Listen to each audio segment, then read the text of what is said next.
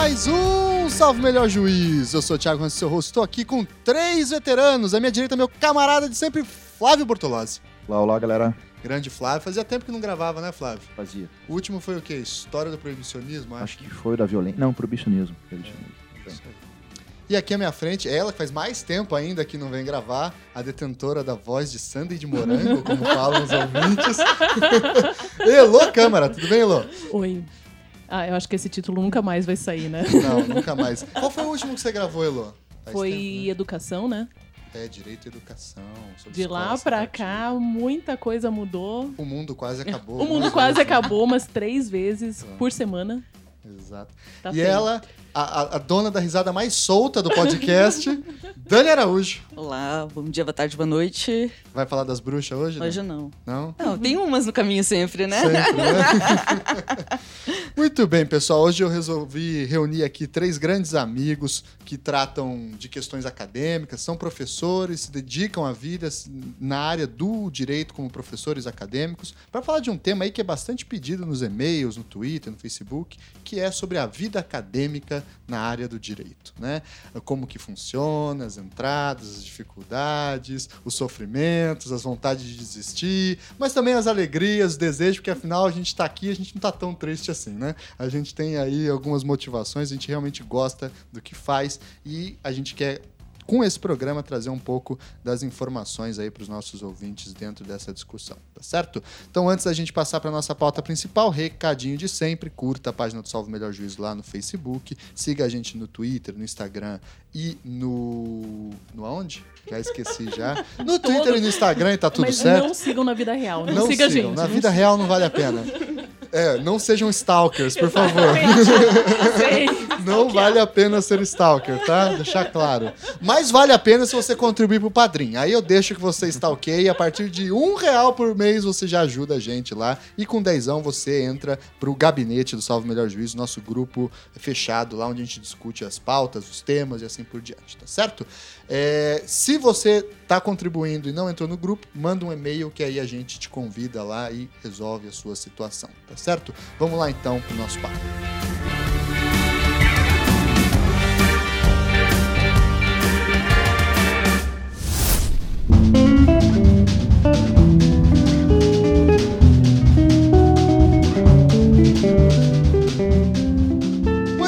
Pessoal, vocês três aqui seguiram a carreira acadêmica em direito, né? Todo mundo eventualmente trabalhou com outras coisas, etc. E eu quero saber um pouco disso, desse começo, né? Vocês se consideram acadêmicos em direito ou vocês estão acadêmicos em direito? E pode eventualmente mudar tudo. O que, que vocês pensam sobre a nossa área profissional e como vocês entraram nela? Bom, Thiago, eu, eu me vejo como professor. Eu não estou professor, eu sou professor. É, é o que eu, que eu faço, o que eu gosto de fazer. Já exerci advocacia, não, não senti a mesma paixão que eu tenho na, na docência, na sala de aula. E, e, e a pergunta é como me tornei professor, na verdade, eu venho de uma família de professores. Meu pai é professor, ah, nós somos em quatro filhos, e eu sou o terceiro, mas todos acabaram indo para a área ah, acadêmica, para É a docência. dinastia Bortolozzi da academia. É, é. Ah, na verdade, nada na área do direito. Tem uma irmã que é do direito, mas o resto não. E é até curioso, porque na época da faculdade eu tinha na cabeça que eu não seria professor. Ah, o Meu pai é professor a vida toda, então via assim, né, aquela questão de chegar em casa às 11 da noite, passar final de semana corrigindo prova, preparando aula, tal. não é isso que eu quero para mim. E, e ao longo da academia, na verdade, a pesquisa foi me puxando, então fiz estágio, achava um- uma porcaria fazer estágio, descobri iniciação científica, então recebia bolsa para fazer iniciação científica para ficar estudando, enquanto a galera recebia está, né, remuneração de estágio para fazer fórum e ficar camelando de ônibus. Sim. Então isso foi me puxando um pouco pro lado da pesquisa e aí foi um processo mais ou menos natural. A, seguir pro Engraçado mestrado. que você falou, porque eu também sou filho de professora e a gente sempre escuta muito isso, né? Não sejam professores, né? É um problemão, trabalha um monte, ganha pouco, etc, etc. Mas o negócio passa mesmo, É. né? É uma coisa curiosa isso, né? Na hora que você vê, você tá desde criança enfiado naquele ambiente, se acostuma, na hora que você vê, pum, já virou. né? É. E vocês, meninas? Eu sou professora. Eu, enfim, não, não penso outra fazer outra coisa, mas para mim não foi tão definido assim. Não tem nenhum professor na família. Então fui a primeira louca da família a tomar essa decisão. E é meio esquisito, porque eu entrei na faculdade sem saber direito o que é pesquisa, sem saber direito o que eu queria fazer, eu só sabia que eu gostava do direito. Mas, mas assim, porque. A menina fa... direita, por isso. Não, é porque achavam toda a vida que eu era muito encrenqueira. Então, meu curso ideal ah, seria o direito. Essa daqui... é briguenta, é, deixa ela virar advogada. Sempre falavam, sempre no colégio, eu começava a arrumar confusão. Ah, você tem que ir pro direito. Aí eu entrei meio por isso, né? Meio pelas treta. Falei, ah, ali eu vou ganhar para tretear com todo mundo. Ok. Aí entrei, eu queria fazer pesquisa, mas eu não sabia como funcionava isso. Fui aprender quase no final da faculdade, embora tenha feito monitoria. Terminei e falei, quero fazer mestrado, mas sem pensar exatamente que eu ia ser professora depois o que parece uma, uma imbecilidade, mas eu queria fazer a pesquisa. Quando eu terminei o mestrado, que eu fui convidada para dar aula, e aí eu fui perceber como é. E ao contrário de vocês, eu não sabia essa vida, esse lado B do professor, né? Que você tem que preparar um monte as aulas, que você não chega no momento iluminado e fala todo o conhecimento, assim, porque você é genial. E não? Que... Pois é, droga, contei o nosso segredo que a gente tem que preparar. E foi meio isso. Aí eu fui aprendendo o que é ser professora em direito dando aula, o que obviamente me no começo foi um problema para pegar o ritmo, para ver exatamente como é. E é isso, eu tô aí há um tempo já, sem falar de datas, por favor. né? E você, Dani? Eu demorei para. Eu sou professora, agora eu sei que eu sou, depois de uns 15 anos advogando, né? Passei nas duas. Fiz faculdade de Direito e História, porque eu não sabia o que eu queria. Acabei, acabei indo ficando no direito por questões na época de, de grana mesmo, eu precisava da grana. Entendo. Daí fiquei 10 anos na advocacia, mais em consultoria, mas é, daí aquilo foi me deixando depressiva, assim, muito triste ficar dentro do escritório. Daí eu falei, ah, não, eu vou, vou para academia, porque eu já dava um pouco de aula, daí eu falei, ah, vou largar isso aqui, vou, vou ser pobre, mas vou ser feliz, então aí. E vocês fizeram iniciação científica, então? O Flávio falou que sim, né? Eu fiz, eu fiz. Eu me formei na PUC, né? Então eu demorei diferente dos outros. Eu fiz três anos de três projetos diferentes de iniciação científica ao longo da, da graduação. Fiz o primeiro, achei genial a pesquisa em si, o tema, porra, direito tributário, um negócio que não me identifico nem um pouco, né? Mas, ah, você é aluno de direito, você não sabe o que pesquisar, né? Sim. Você tá lá... Abraço e... putinha. É. A ideia era fazer a pesquisa em si, parecia interessante naquele momento, minha irmã mais velha fazia faculdade num escritório de tributário, então, falei, porra, isso deve ser legal, né? Tem um contato mais próximo. E, e aí a iniciação científica me pegou para pesquisa mesmo. Né? E aí, junto com a monografia tal, quer dizer, a maior parte da, da graduação eu passei escrevendo e pesquisando tal. Já puxou um pouco para esse lado.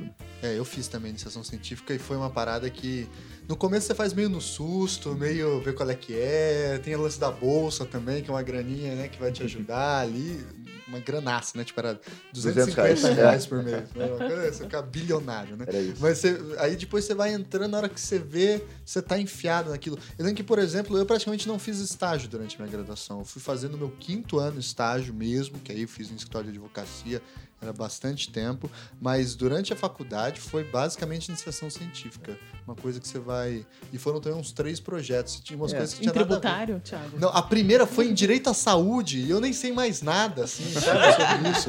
Aí a segunda foi sobre ética e veja só até que serviu para alguma coisa, que hoje eu até trabalho com isso, dou aula de ética e depois teve uma outra sobre o que que era, sobre direito dos animais. Olha aí, quando eu comecei a estudar essas coisas.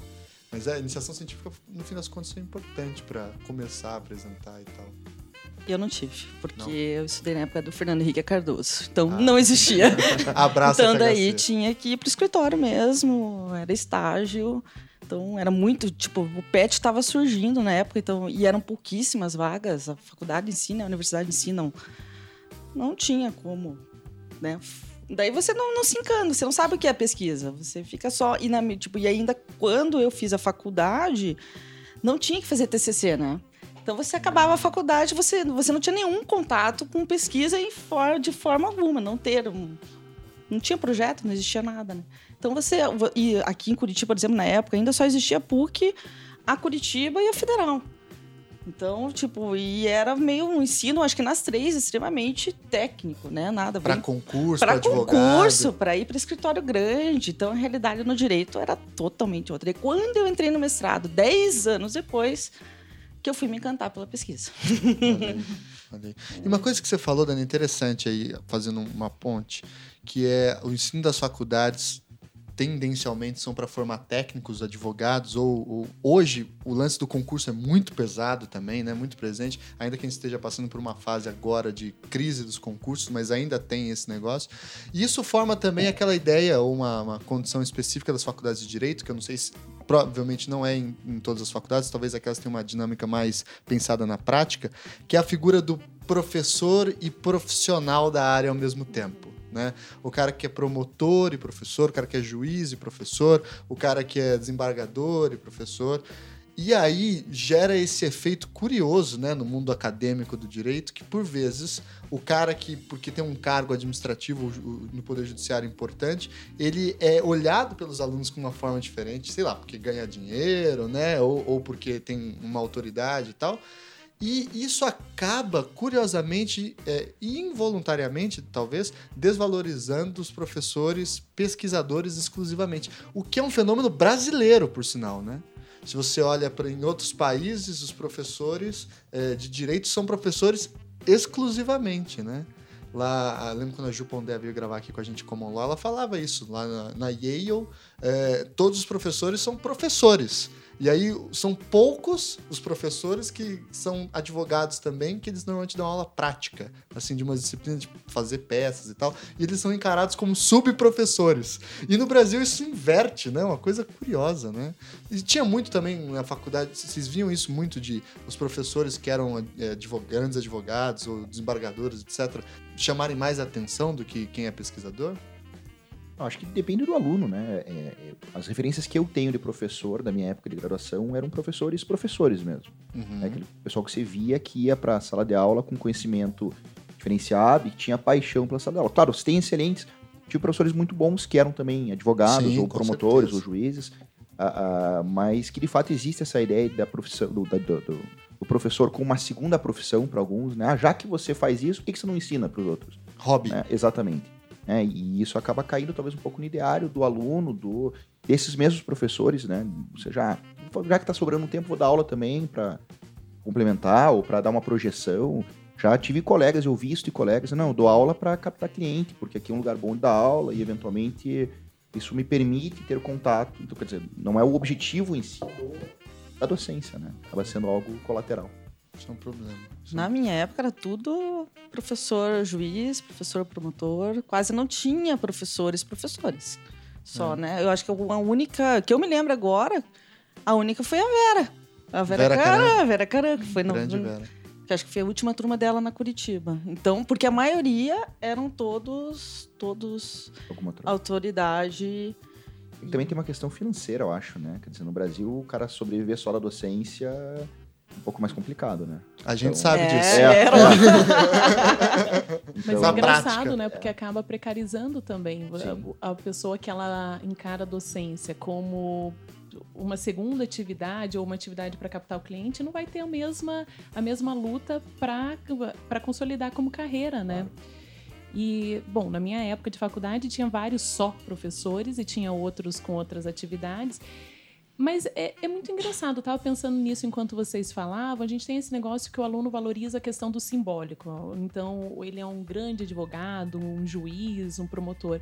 Mas a gente sabe, mesmo quando aluno, a gente sabe quando aquela pessoa tem uma outra atividade, mas ele é professor ou ela é professora e prepara as aulas e tem uma pesquisa, ou quando vai em sala meio para assim para enrolar. Então, só para ganhar o prestígio. A gente saca muito isso. Então tinha vários professores que falavam como que eles iam e tomavam uísque na sexta-feira e esse tipo de coisa. E a gente, ok, mas não levava muito a sério também. Então a gente saca quando o, o profissional leva a sério a docência e, portanto, a gente o leva a sério do, igualmente. Uhum. E quais foram, se quiser fala o nome, se não quiser não fala, mas os exemplos de bons professores que vocês olhavam assim, falavam, putz, esse cara. O emprego desse cara é o emprego que eu queria ter, eventualmente. Vocês tiveram isso? A Dani, pelo visto, descobriu a academia muito tempo depois, né? Mas a, eu tive um pouco disso. Vocês tiveram isso também de olhar professores assim e falar assim: olha, a vida desse cara deve ser da hora. Você não vai ser milionário, não vai ser ricão como esses advogados chique que tem aí, mas é um, um trampo legal estudar essas coisas. Então, vocês tiveram esse tipo de, de professor também? Ah, eu tive, mas não necessariamente quanto à vida que é legal. Eu tive no sentido, quando eu crescer, quero ser assim, eu quero saber essas coisas, eu quero falar desse jeito. E eu fui muito influenciada pelos meus professores do primeiro ano, aquele ano que normalmente falam, ah, você não, não vê não nada do direito. direito, não tem direito. E que aqueles que têm um perfil mais técnico não gostam. Eu gostei muito dos professores. Bom, a Vera, eu adorava, porque ela é uma das poucas professoras que a gente perguntava sem se sentir imbecil porque você chega do ensino médio, você não sabe nada. E eu não precisava ficar pensando demais, e pedindo milhões de desculpas por fazer uma pergunta, porque ela criava um ambiente que favorecia isso. O professor Ricardo Marcelo gostava demais. Embora eu sempre me sentia um pouco estúpida na aula, mas assim, eu acho que é aquela estupidez necessária para aprender algo, não. Uma estupidez interessante. E durante a faculdade tive outros professores, mas acho que nenhum chegou tanto a. me influenciou tanto quanto esses dois. E eu acho que é porque aquele início eu vim, não sou de Curitiba, então chegando e vendo uma outra realidade, vendo uma, um outro momento. E esses dois, efetivamente, eu achava que eles eram bem inteligentes. E o ambiente acadêmico também tem toda uma dinâmica própria, assim, né? Uma interação, um jeito de. A gente valoriza alguns símbolos, algumas imagens, assim, não só dos caras bem-sucedidos, mas também dos caras que são muito inteligentes, uhum. né? Porque a academia se vende como espaço dos gênios, assim, né? A reunião de todo. E depois a gente vê que não é bem isso, né? e tal, né? Mas no começo a gente se deixa iludir um pouco com isso, né? Ou a gente sonha que tem que ser assim mesmo e tal, né? E é bem interessante isso. E quando vocês entraram pro mestrado, vocês começaram com o mestrado ou vocês fizeram pós-especialização antes de, de seguir para a carreira acadêmica? Eu fiz, fiz, três, quatro, eu fiz. Quatro? Tem gente colecionando. Conta essas aí, Eu fiz uma na Espanha, que é no doutorado, em Direitos Fundamentais, mas Olha, eu acabei não concluindo porque eu não tive grana para voltar, então morreu como uma especialização. Fiz uma em Direito Constitucional, uma em Teoria do Direito, e logo que eu saí da faculdade eu fiz a FEMPAR lá para ser, eu queria ser promotora. Olha então, o objetivo, né? Queria estar na Lava Jato queria, uma. Deu? e daí que eu fui, daí esperei uns três anos para entrar na, para fazer mestrado mesmo. Falei, não, tô gostando disso aqui, eu vou, vou seguir a carreira. Daí, daí que eu fui para fazer mestrado, doutorado e agora pós-doutorado. Gostei. a Dani é escolheu as pós em Direitos Fundamentais, Teoria do Estado e ainda advogando, estava em dúvida se gostava da pesquisa, né? É. Vocês não fizeram pós-especialização? Não, não, eu Foram emendei direto mestrado. mestrado. Vocês entraram direto da graduação ou vocês esperaram um tempo? Como não, direto, o meu foi direto da graduação. É, eu também. Vocês já sabiam onde vocês queriam? Como vocês descobriram o tema que vocês queriam e a área que vocês queriam seguir de mestrado?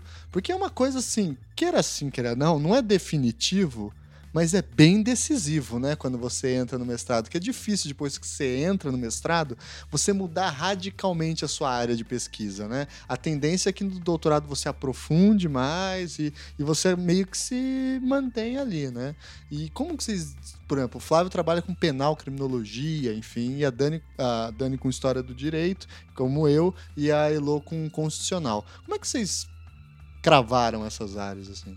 Cara, na verdade, assim, eu, eu uma das iniciações científicas que eu tive foi com o professor Marés, uhum. que foi né, uma das referências minhas como professor exemplar era o Marés e a professora Kátia. Me formei na PUC, então eram professores que, que lá se destacavam bastante.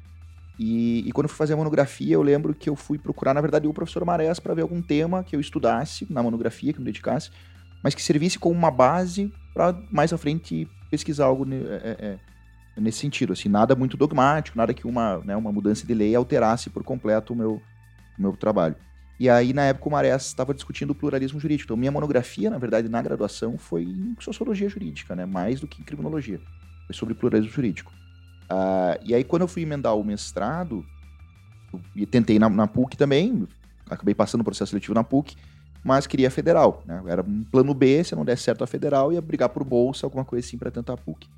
E aí na federal era a professora Katia, que, que acabou me orientando como, como no mestrado, e ela estava guinando para a criminologia. Ela discutia, ela era professora de sociologia, mas estava começando a discutir criminologia, tanto que eu fui o primeiro orientando dela em criminologia na federal. E aí eu falei, olha, professor, eu tô discutindo questões de movimentos sociais, quero trabalhar com a ideia do direito achado na rua, numa perspectiva crítica e tal. Ela falou, então vamos falar sobre criminalização de movimentos sociais, porque aí você pega, né, a gente entra na discussão da criminologia, que na minha perspectiva e dela é mais para o campo da sociologia jurídica do que do direito penal, né, enquanto pesquisa empírica e tal. E aí eu acabei migrando para essa área. E aí a criminologia, assim, nessa intersecção com a sociologia, me, me, me abraçou. E você, Lu? O meu, quando eu falei que a Vera, no primeiro ano da faculdade, foi uma influência, foi mesmo, porque eu queria fazer pesquisa, embora nem soubesse direito o que, que é isso. Então, do primeiro para o segundo ano na federal, o pessoal apresenta o projeto para entrar no PET. Só que eu não sabia direito o que pesquisar, nenhum dos temas que me sugeriam e que eles estavam naquele momento discutindo educação jurídica, eu não queria falar sobre isso. Aí eu fiz processo para monitoria de teoria do Estado. Então, no segundo ano da faculdade, fiz monitoria. E sempre tentando procurar um tema. Eu pensei nas coisas mais absurdas. Eu, uma, eu lembro que um, um dos projetos que eu pensei em apresentar era sobre questão de de direito à, à intimidade, privacidade, as câmeras nas cidades, mas o negócio não ia para frente. E fui mantendo esse contato com a Vera até que um dia numa palestra, que depois se tornou aquele livro Críticas do Direito que o Ricardo uhum. organizou, ela fez uma palestra sobre a Gamben. Quando eu ouvi ela falar, eu eu quero Revelação. falar sobre isso. Tive assim aquele momento. Paixão à primeira vista. Aí eu falei, quero falar sobre esse troço aí, esse negócio chamado estado de exceção. Então, eu fiz a monografia em estado de exceção. Na verdade, antes começou já a iniciação científica, se tornou monografia. E aí foi natural que no mestrado já fosse questão, já fosse é, estado de exceção, paradigma de governo. Então, o constitucional ele surgiu depois na minha vida. O constitucional veio assim pelas conjunturas, porque Você primeiro por teoria constitucional, é filosofia, filosofia política. política. e constitucional não sabia muita coisa. Tudo que eu sabia de constitucional é que o discurso constitucionalista tem vários problemas, né? Vem aquela coisa que a gente aprende na crítica. E aí foi meio isso, tanto que depois foi, foi um, constante, né? Então, iniciação científica, monografia, mestrado. Aí, quando eu fui para o doutorado, eu parei um tanto, parei um tempo, falei, não, já deu, já deu meu tempo, morte ao pai, a Gamben, você é legal, mas não quero mais falar sobre isso, para eu pensar em outro tema. Então, precisei depois... Poxa, eu ia te chamar para gravar sobre a Gamben, não chamo mais agora também. Morte Olha... ao pai... mas ele tá bem faceiro, tá, tá bem, então, tá, meu tá momento bem. morte ao pai, felizmente, não culminou, né, na então. questão real. E Dani, você? Você já advogava fazia um tempo quando você foi fazer o mestrado, né? Já. Mas aí eu, como eu tinha feito a graduação em História, né? E depois, tipo, na História e no Direito. E assim, nesse tempo que eu fiquei advogando, eu convivia mais com historiadores do que com advogados, né? Então, daí encontrei o Luiz Fernando um dia, por acaso, ali no saguão da Federal. Eu ia falar com o Ricardo. Daí o Luiz Fernando falou assim: não, mas hoje saiu meu credenciamento para orientar. Eu falei, então, vou ser sua Sou primeiro orientando, eu vou tentar. Nossa, cabalístico. E o Luiz tinha sido, né? Eu fui o Luiz foi meu contemporâneo na faculdade de História, né? Então a gente se conhecia. Isso deve ter sido muito louco, né? Ser orientando para um amigo de graduação, né? E eu virei a primeira orientanda dele, acho, também. E agora faço pós-doc com ele. Que mudei de área, né? Tipo, momento eu estudei no mestrado e no doutorado, né? O antigo regime, né? época moderna, período colonial no Brasil. E agora eu tô no JK. As Uma nova experiência. Se, as pessoas se civilizam, se civilizam, saem daquela, daquele Não. passado longínquo e inútil da Não, colônia lá... e se civilizam no mundo republicano. Não. Depois dizem que os positivistas estão errados, viu? Existe evolução mesmo. Ah, não, não. Eu gosto deles, eu sinto saudade. saudade dos lá. meus processinhos de bruxa. Todos mortos, ninguém se defende mais. É. Cara, e eu fui muito louco, porque eu caí em história do direito sem querer querendo, totalmente, assim, porque eu fazia história também. E, e fazia direito, e a impressão que eu tinha era que história do direito era uma área lixo no mundo. Porque eu só tinha contato com esses capítulos inaugurais de manual de, Aham. de Os medicina malditos. e tal, não sei o quê. E eu achava que a história de não existia, portanto, né? Aí depois eu fui, por sorte, descobrir, é, inclusive num, num compédio que eu conheci a Dani, uns bons anos atrás, era que, 2008, talvez? Acho que é 2009, acho. que- 2009, lá em, em Na- Floripa, Floripa. em Floripa, a tal da história do direito que era feita aqui em, em Curitiba, que era feita em Floripa, em alguns outros lugares. Eu falei, caraca, olha só, existe vida inteligente na história do direito. Não é só um capítulo introdutório de manual que fica falando da lei das 12 tábuas até o, o código livre. atual e tal. E aí comecei a. Mas antes eu estudava coisas nada a ver, assim. Eu estudava, como disse, direito dos animais, filosofia, um pouco de filosofia do direito. Eu era fanático por Walter Benjamin, estudava, Eita, gostava de Walter maravilhoso. E aí depois me descobri gostando da área de história do direito, que é uma área de pesquisa que depois a gente vai falar, bem diferente também, assim, né? O jeito de, de trabalhar e tal. E como é que vocês fizeram o processo seletivo? Vocês lembram? Cara, aquilo lá é um. Deus, eu não era da federal. Nossa, eu Eu também tive não. que ralar muito. Ó, nós três anos da Federal, só a Elô era a cria da casa, Só né? eu, só eu. Cara, aquilo era uma loucura. Hoje tá diferente um pouco, né? Mas na época eram cinco fases, né, cara? De Tinha- todas as matérias, né? Eu Todas. estudando direito tributário, coisa que eu não via há séculos. Eu falei, não tô acreditando que eu tô estudando isso aqui pra entrar Não, e era pior pra você, né? Que teve que vir várias vezes. Você Sim. que era de fora. Cinco vezes, cara. Era cinco fases. E era um negócio que dava uma angústia, né? Uma agonia, uma bateção de coração, suava frio, ficava nervoso. Porque era uma fase de prova de objetiva, depois tinha dissertativa, depois tinha A de línguas, línguas. depois tinha análise de projeto. Era a segunda de línguas, acho. É. É. Aí, tipo, enfim, aí depois tinha análise de projeto, depois ainda tinha a maldita banca. prova oral, banca entrevista, que era um negócio de suar frio, É horrível. de dar medo. E era trocentos candidatos. Todo mundo numa fila, que situação que é. Né? Caraca, parecia os boi no abatedouro, né? Era uma coisa, tudo com aquela cara de cu, né? Era engraçado isso. Todo mundo né? vestido de advogado, advogada, Todo né? mundo de doutor e doutora, né? Depois você vê hoje, nenhum de nós mais usa Gente, não camisa. Eu não lembro nada disso. Que coisa curiosa, né? E o projeto de pesquisa, que é uma das coisas que muita gente vem perguntar, ah, professor, quero fazer mestrado, quero fazer um TCC, então tô pensando em fazer o projeto e tal.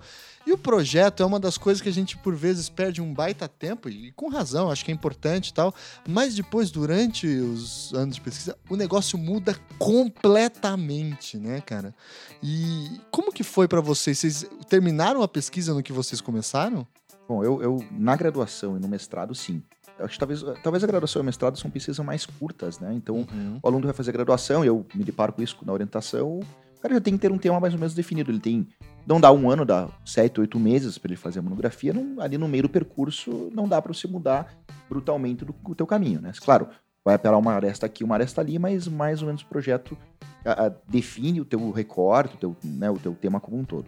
Ah, no mestrado eu acabei seguindo. No doutorado agora, projeto original tem nada a ver quase.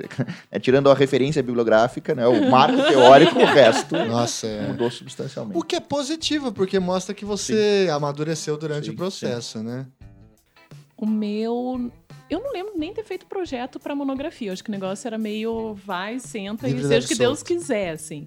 Mas do mestrado mudou, mas mais ou menos. Eu fiz uma coisa meio. um cálculo meio estratégico. Na época que eu fui entrar no mestrado, não se falava de Agamben. Agora é né, arroz de festa, mas não se falava. Então a análise que eu fiz é que entrar com estado de exceção diante das informações sobre banca, esse tipo de coisa, não teria muita chance. Então eu fiz um projeto sobre poder constituinte, mas assim, eu não ia estudar poder constituinte. Então foi aquela coisa Projeto bem fake, assim. um projeto fake. Você fez um projeto pra passar e outro pra fazer Meio depois. isso, meio Olha isso. só. Então houve uma alteração, mas na realidade não houve. O tema permaneceu. Você era hipster demais pra entrar no mestrado. Gostava de Agamben before it was cool. Não é. Por isso que hoje eu não quero mais estudar. Agora todo mundo estuda. Eu gosto de Exato. coisas diferentes.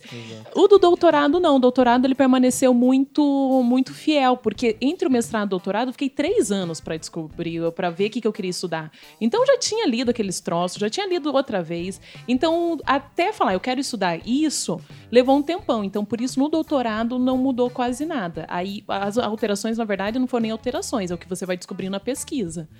Mas do mestrado, o projeto é um e a dissertação é completamente diferente.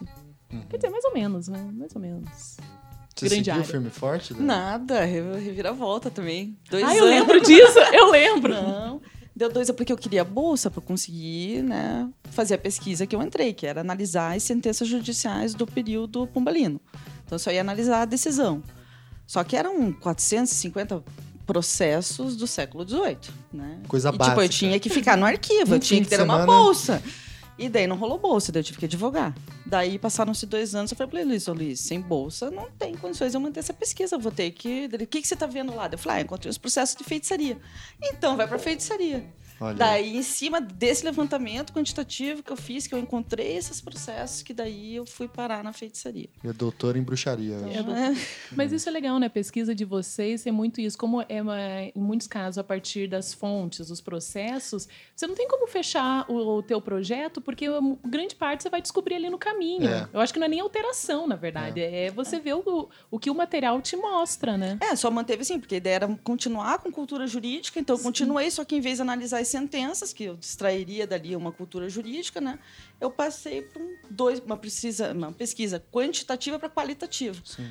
Por meio da feitiçaria, tentei extrair o que seria uma cultura jurídica. É. Fazendo um pouquinho da boa e velha cagação de regra agora, é, até uma dica para ouvinte que eventualmente está pensando em seguir carreira acadêmica, uma coisa que a gente vê muito né, na- no mundo do direito e que é de um defeito, assim, é a, é a pessoa que ela entra com um projeto, na verdade, com a resposta da pesquisa pronta. É. E aí ela só quer dois anos para conectar o texto que vai chegar na resposta que ela quer. Então, assim, eu quero defender que o direito de greve é absoluto. Ou eu quero defender que a privatização é boa. Qualquer que seja o espectro ideológico, não interessa. Mas eles já vem assim, ó, tá pronta a resposta. E aí o cara se esforça para construir uma narrativa que é, formate aquilo. né? De trás para frente mesmo. Exato. Você fica amarrando, criando causa e efeito com base no teu argumento final que você quer.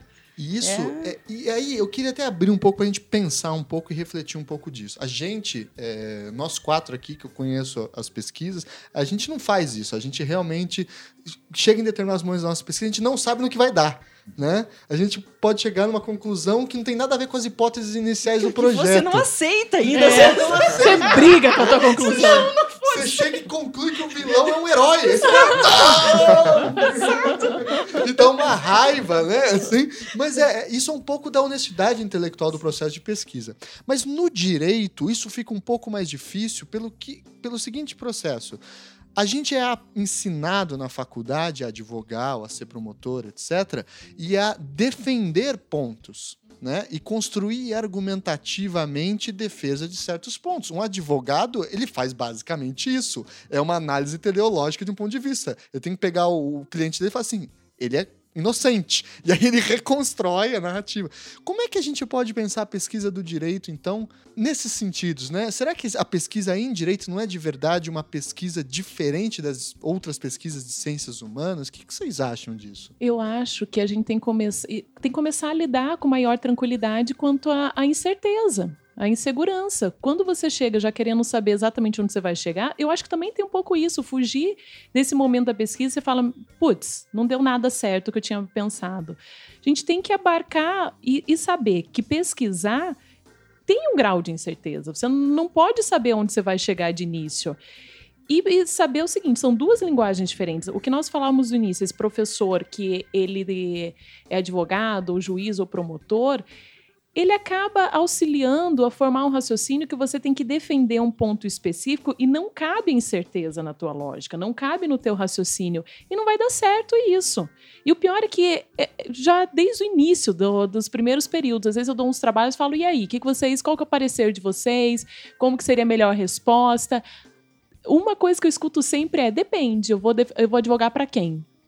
Ou eu vou defender quem? Então a gente tem que começar a, a pensar a partir da. fazer um diagnóstico. ver as hipóteses e, a partir daí, ler aqueles que até de início a gente possa ter uma maior simpatia, mas ler os caras que a gente não tem nada de simpatia. Tem que ver o argumento contrário e enfrentar. Uhum. No direito, a gente constrói muito espantalho para destruir o argumento do outro. Eu não sou positivista porque positivista é isso. Eu não sou comunista porque comunista é aquilo. E você nem entende o que você está falando e já quer bater nos caras. Sim. A gente tem que começar a, a lidar melhor com o grau de imprevisibilidade e insegurança e ter, uma, e ter humildade intelectual. Pensar que o cara que se opõe argumentativamente a você não é necessariamente um imbecil, né? Portanto, você tem que entender o que a pessoa está falando para para bater. Ou pode ser um imbecil, mas só Pode depois que ser. você conclui bem. Exatamente. Aí você vai, realmente, após analisar todos esses elementos, ele é um imbecil. É um imbecil, mas agora comprovado, tem o selo imbecil. Tá aqui demonstrado empiricamente a imbecilidade alheia, né? Muito bem. Ainda sobre, pensando um pouco essa questão dos projetos e do, do ambiente acadêmico em direito e tal, a gente vê muito que as pesquisas em direito, por vezes, são pesquisas doutrinárias, né? Na verdade, você lê várias doutrinas e reconstrói argumentativamente determinada análise de um instituto jurídico, ou interpreta determinado conceito jurídico a partir da lei, etc, etc. E muita gente de fora do direito fala que isso não é pesquisa, né? Eu, inicialmente, eu até me convencia, não, realmente, isso não deve ser muito pesquisa. Hoje em dia eu já não concordo mais com isso, porque eu acho que, de fato, o direito tem uma especificidade e que isso é um tipo de raciocínio, o legal reasoning, como se diz, né, que exige uma certa especificidade. Mas é difícil a gente entender mesmo como é que você produz uma discussão científica que parte exclusivamente da análise de textos doutrinários. Né? Então, vou pegar esse Instituto do Direito Civil, vou ler 10 autores que falam sobre isso, vou ver o que, que os 10 fazem, e aí vou mostrar qual que é melhor, ou se é uma outra questão, etc. Né? Nas nossas áreas, a gente foge um pouco disso, né? Por exemplo, a Elo, ela estudou também história do direito, que era assim, que era não, né? Esse é um dilema, né? Ela foge, ela Essa- se esconde. Essa é uma Não, questão. Eu não sou historiadora do direito, porque ela pensa Eu que não ganhei é. o meu selinho de história do direito É. pra apresentar pra minha mãe, né? Exato. Mas daqui a pouco você entra pra gangue. É. E, e o Flávio estuda a questão de drogas, também tem muita relação com história, com sociologia, etc., e com outros temas, né? E como é que vocês veem é, essa questão de entender a especificidade do direito enquanto uma pesquisa em ciências humanas? Vocês já se defrontaram isso? Porque às vezes a gente sente muito essa dificuldade, né? Pô, o direito é só sinônimo de política, o direito é uma ciência mesmo, o direito é um saber específico. Como é que vocês lidam com essa angústia aí? Da minha área, no campo da criminologia, na verdade, a gente tem um aporte, um, um aporte muito grande de pesquisas empíricas, né? Então, vai discutir sistema prisional, vai discutir política de drogas, é, além da análise legislativa ou jurisprudencial, que é um fenômeno que deve ser compreendido a partir de duas perspectivas distintas, né? Você tem a, a produção da jurisprudência enquanto discurso, e aí talvez é o que muitos alunos fazem, como revisionismo bibliográfico, doutrinário e tal, ah, e como manifestação de um poder que pode ser compreendido a partir de um método, inclusive, quantitativo. Né? E aí você analisa as decisões em si, trabalha em cima disso. É, mas na criminologia, como um todo, a gente não tem essa. A gente não fica isolado no revisionismo biográfico. Né? A gente vai. Tenho alunos que fazem pesquisa empírica na graduação já, para tentar levantar alguma questão diferente. Às vezes, análise de processo. Então, a gente tem um projeto ah, da análise dos processos do CMP, de execução de medida de segurança. Então, tentar sair um pouco dessa ideia de que, principalmente o aluno da graduação, né? Que a monografia é eu pegar 10 livros, levar para casa e escrever o que cada um diz. Isso, É, várias assim, opções. É, né? então, professor, eu, eu pesquisei o que estava na biblioteca, então eu peguei os cinco livros que tratam do tema e eu fiz um resumo de cada, intercalando uma ideia com outra. Não é bem essa a ideia da pesquisa, ou pelo menos não é essa a ideia da pesquisa que o aluno deveria ter. né? Mas a gente luta, me parece, contra uma cultura ah, que está marcada nas faculdades brasileiras, que por muito tempo era isso, né? A monografia, mais do que uma pesquisa, é uma etapa para concluir o curso. Né? Então, vai lá. Tem gente que não tem viés para isso. Eu já cheguei a essa conclusão também, analisando aluno. Tem aluno Ah. que você poderia fazer essa parte de TCC, sei lá, fazer uma peça conjunto. Uhum, Porque tem gente que não gosta, não adianta. Daí você É. tem que enfiar a academia de algum jeito nele. exato.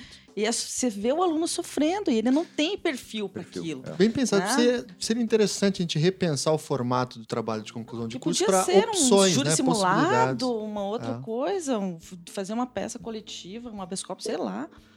Exato. Né? É, um projeto de lei. É, exato. né? O cara tem mais pegada para isso, para Gosta de pensar. política, É. né? Não sei.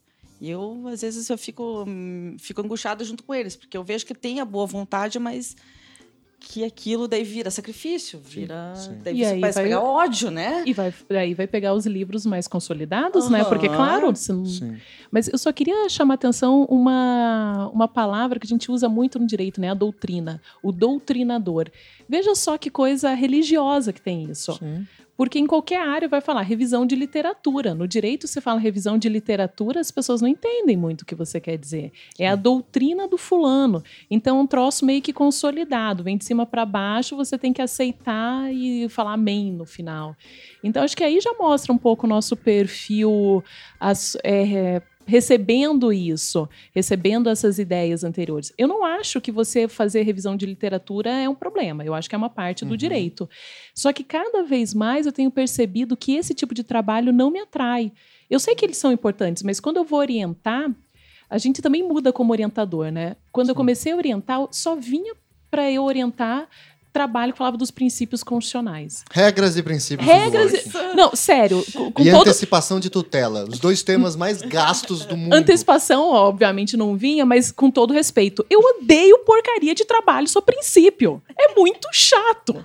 Fora a situação que a pessoa vai para uma análise mais complexa, é muito chato. Vai ficar falando como você tem que respeitar o princípio, ponto. Então, eu comecei a, a sugerir para os alunos sempre alguma coisa empírica. Pode ser é, pesquisa de entrevista, pode ser pesquisa decisão judicial, pode ser qualquer coisa assim.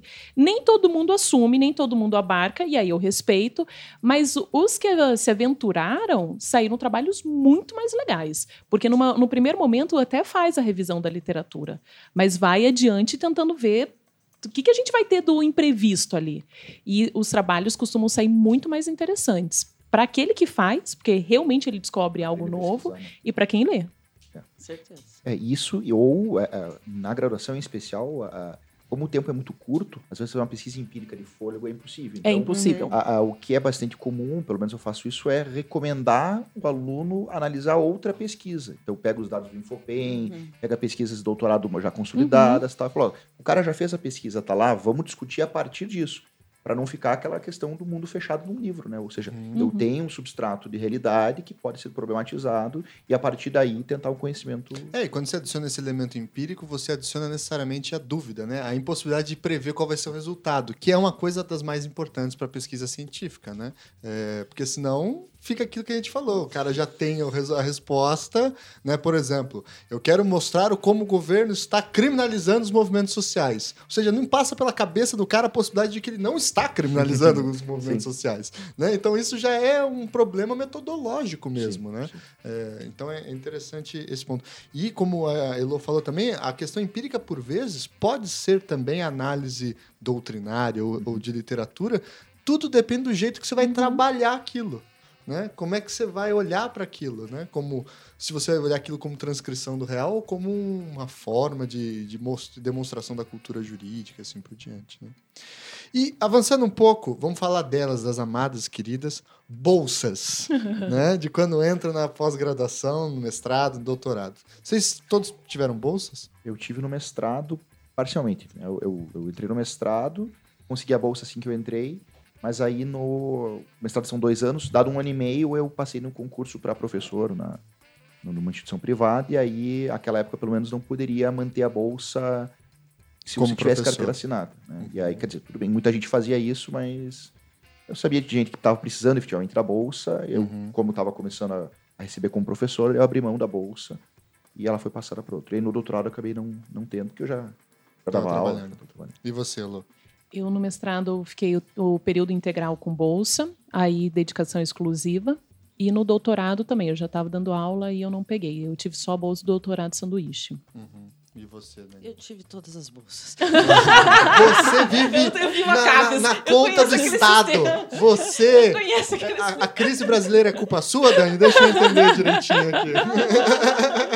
Não é fácil, viu? Nossa, cara, que período. Mas ó, eu tive bolsa no mestrado só. E, e- depois no doutorado como sanduíche, né? Como estágio de pesquisa. Mas no mestrado, e Cara, é incrível esse período. Você passa penúria, porque você não ganha dinheiro. Cara, Curitiba é uma cidade que não é das mais caras do Brasil, mas também não é das mais baratas. E a bolsa tava. Quando eu entrei, eram 1.200 reais. Mas consegue sobreviver ali e tal, se manter minimamente. Só que o lance de você conseguir se dedicar dois anos Só pra isso. só para isso, integralmente para estudar, você produz ali, consegue criar uma bagagem né, de leitura que depois do doutorado você não consegue, se você não tem bolsa, né? Como é que foi para você, Dani, ficar o doutorado com bolsa? É, o doutorado demorou dois anos para vir a bolsa de doutorado, mas porque daí eu tive que advogar, né? Fiquei dois Aham. anos advogando. E daí, nos dois últimos anos, eu consegui a bolsa e daí fiz ainda a bolsa sanduíche. Uhum. Mas faz toda a diferença, né? Porque daí você senta, você ficha, você, você aprofunda a tua pesquisa muito mais.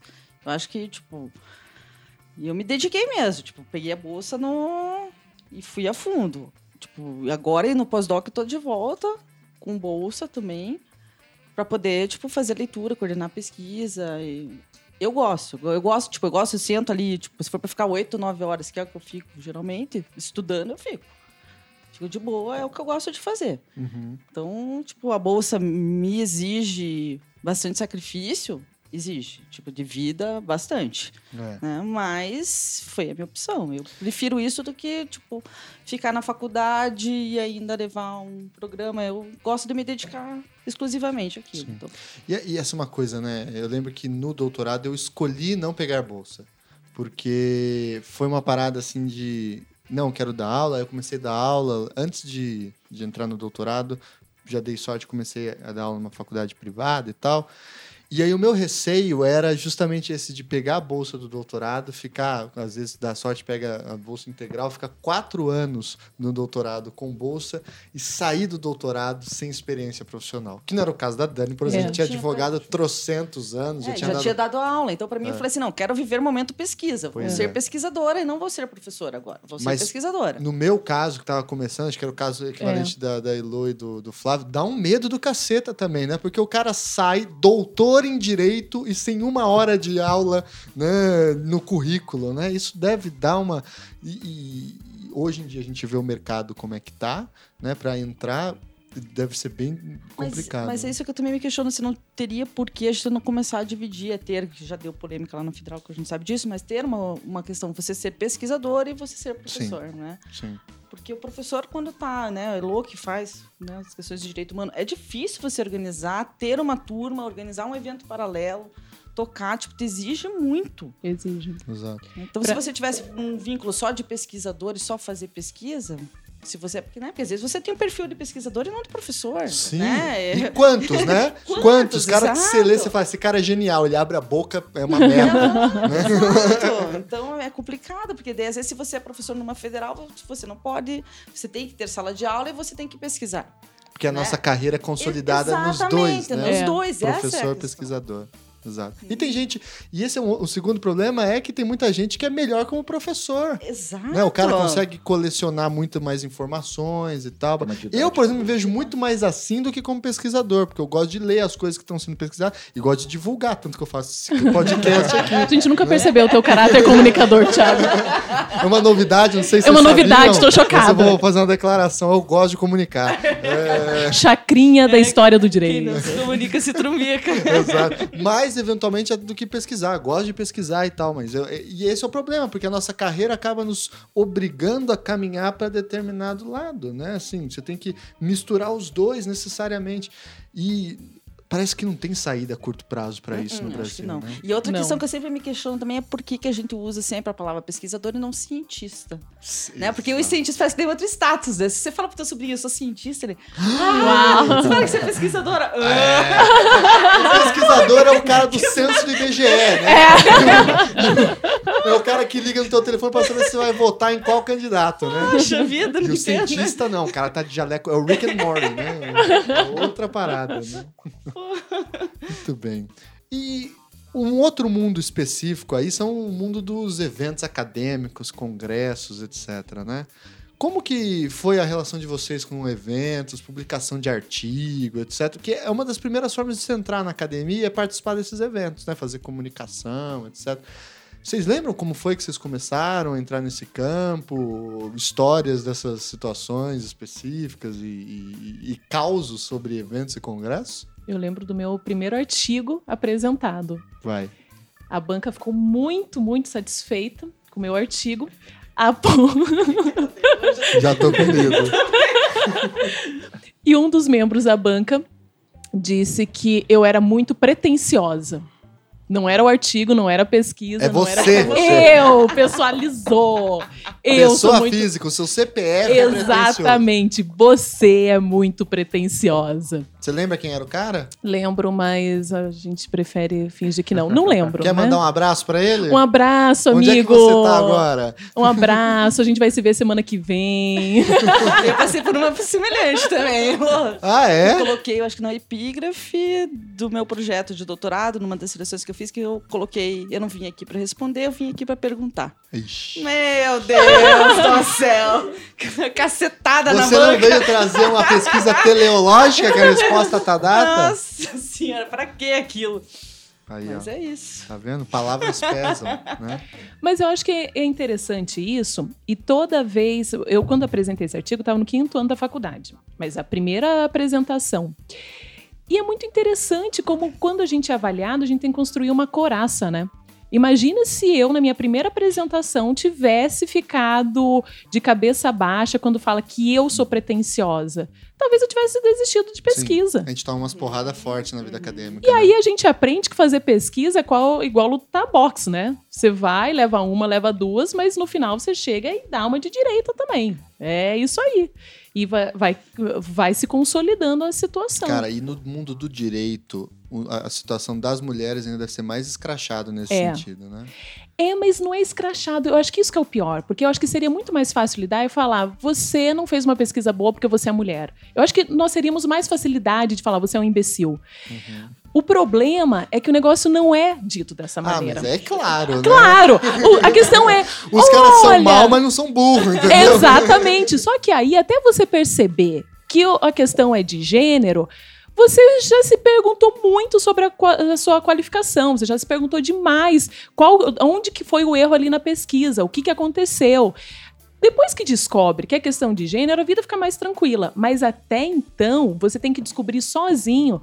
Porque não tem nenhuma, nenhum substrato de nenhuma instituição. Ninguém te fala, olha, se acontecer tal coisa, você tem que lidar de tal maneira, porque isso é um preconceito comum e tal. Não, individualiza, como se fosse uma questão é tua, o problema é teu. Quem mandou você nascer mulher? Vire-se. E aí a gente tem que aprender a criar garras, né, pra poder sobreviver a isso. E depois que a gente cria, fica bem mais divertido. Não sei se a Dani concorda. Fica, fica. Agora. Tá Depois, bem melhor.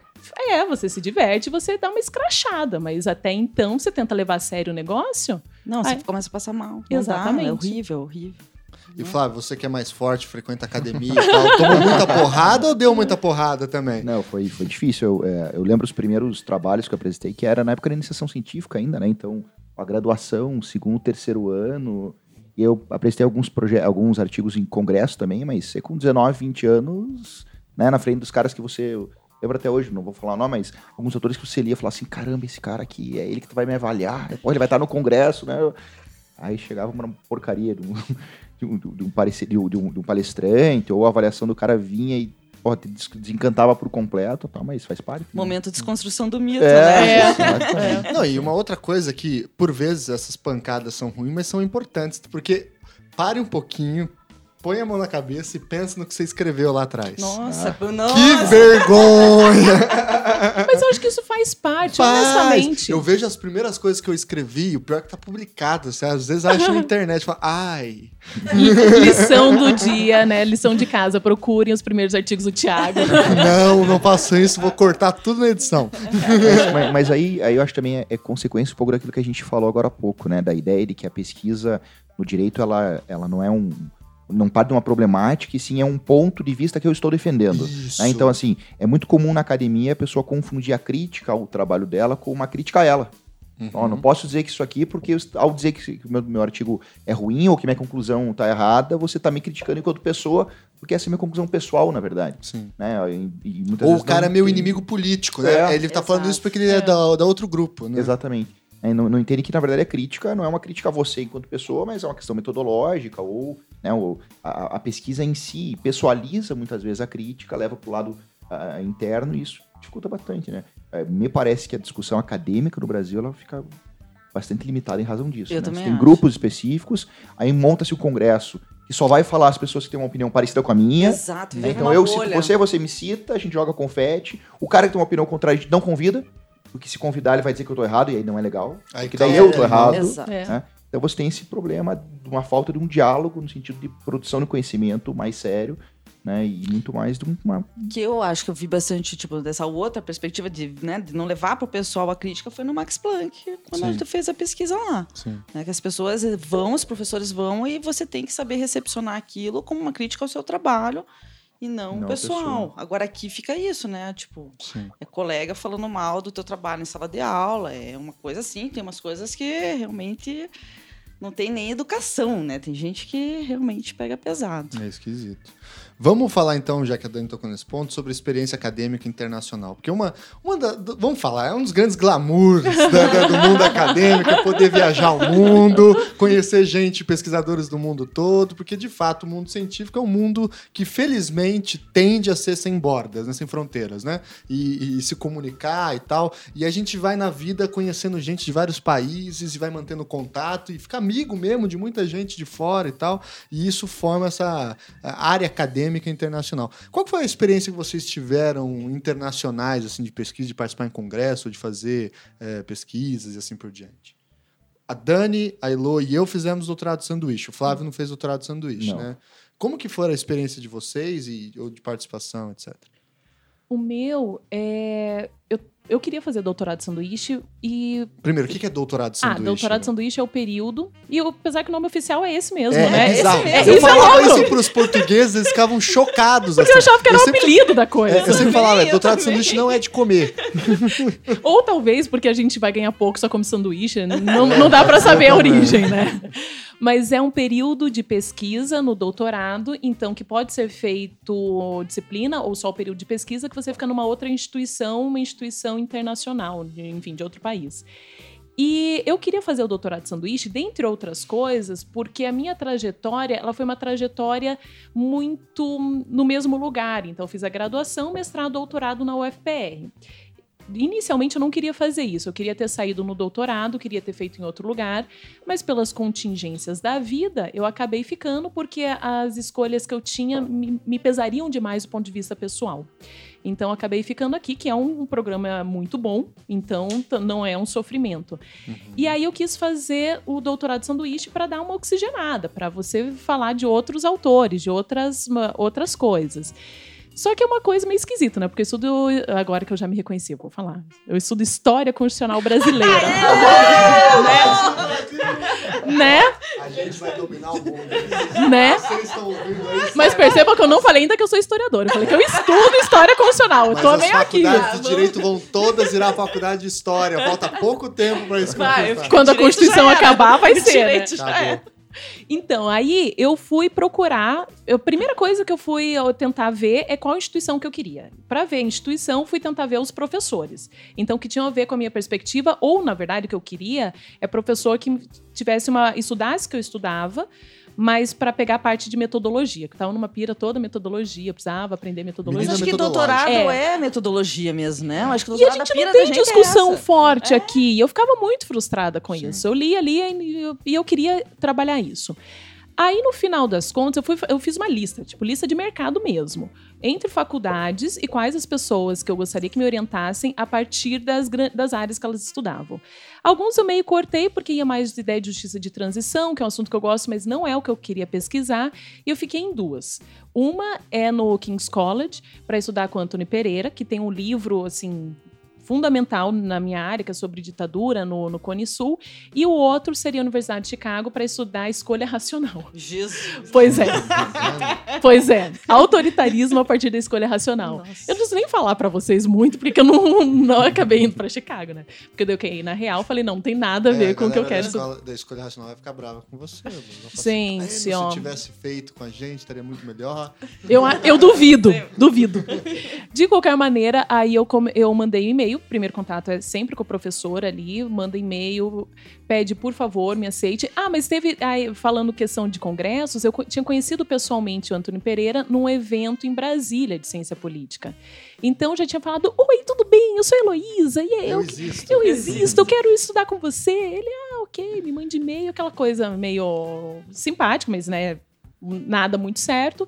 Mandei e-mail, ele me respondeu aceitando, e aí eu participei dois dias antes da banca, que eu precisava aqui para ganhar bolsa. Lembro Né? desse dia, Luiz. Eu, eu apavorada, com cabelo, pé, esperando o Maria e-mail. Bethânia. Maria Bethânia, total. E consegui. Então, depois disso é a parte burocrática, que é um monte de coisa. Ver o que a faculdade precisa, o que não precisa. Ler aquele edital da CAPES umas cinco vezes, ver o que você precisa mandar, qual que é o prazo para mandar, ver o que, que a faculdade vai precisar, o que o país precisa da parte migratória, organizar tudo isso e ir. Trampo. E aí você É. foi pra Inglaterra. Fui para Inglaterra, fiquei seis meses lá. Londres. Londres. Vida Ai, que delícia. Saudade. E como é que era a vida acadêmica? Muito diferente da nossa? É, é, é diferente da nossa porque a gente tem essa loucurada que a gente tem que dar milhares de aulas. Gente- se você trabalha numa universidade privada, você faz pesquisa no horário vago, né? Pesquisa é final de semana. E lá não, lá você tem uma estrutura melhor, você tem. Assim, eu cheguei, uma das primeiras coisas que ele falou, pediu desculpas porque eu não teria o meu gabinete específico. Eu falei, ah, ok, tá ótimo, eu consigo viver com isso. Como assim? Eu tenho uma Estou sala comum Agora. né? Tem uma sala comum dos pós-graduandos. Eu pensei, ok, consigo viver com isso. E aí, a minha rotina era uma rotina ficar literalmente trancada na biblioteca. Então, tanto para ter acesso aos livros e aos bancos de as bases, né, de pesquisa, mas também para ter uma rotina. E eu fiz uma matéria com o Antônio Pereira e tentava ir nos eventos, porque tem muita coisa Muito legal acontecendo, Europa, né, muita cara? coisa. Livros sendo lançados sobre assuntos que a gente nem cogita. E por mais que a minha pesquisa de doutorado seja em história constitucional, eu trabalho com direitos humanos também. Então, muita coisa legal. E eu tentava assistir tudo, tentava anotar, tentava pegar referências, baixar artigos, coisas que eu não vou ler nem umas cinco vidas. Mas, Mas você tá foi, o Anthony Pereira e o King's College, que você foi, era a faculdade de Direito? Como não, não, eu fui no Instituto Brasileiro, né? Ah, tá. Então, isso é Um bacana, por, Instituto de Pesquisa sobre o Brasil sobre o Brasil. Isso. Então, os professores vai ter um geógrafo, tem um que é da área de literatura. O Antônio Pereira é cientista político, mas O ele José Pedro Paiva, eu conversei com ele é do King's College. Eu ia tentar lá com ele, na Pois- parte de história.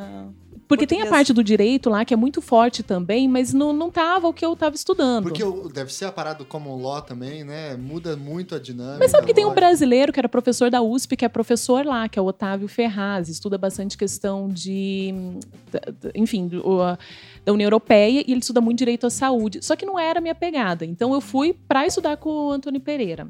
Então lá é muito bacana, porque você vai vendo pessoas de áreas completamente distintas. Eu estudei com pessoas que estavam que, que a- graduação era tipo em publicidade. Eu era a única do direito e eu era segunda na história do direito que foi no Instituto Brasileiro. Então a conversa é muito legal, porque aprende demais com os colegas. Tinha uma jornalista que ela cobria vários desses escândalos que a gente está vendo, ela cobria em Brasília. Então é muito bacana. Ou assim, para resumir tudo isso, até se você quiser cortar, Thiago, porque eu me empolguei falando, né? Não, pode falar.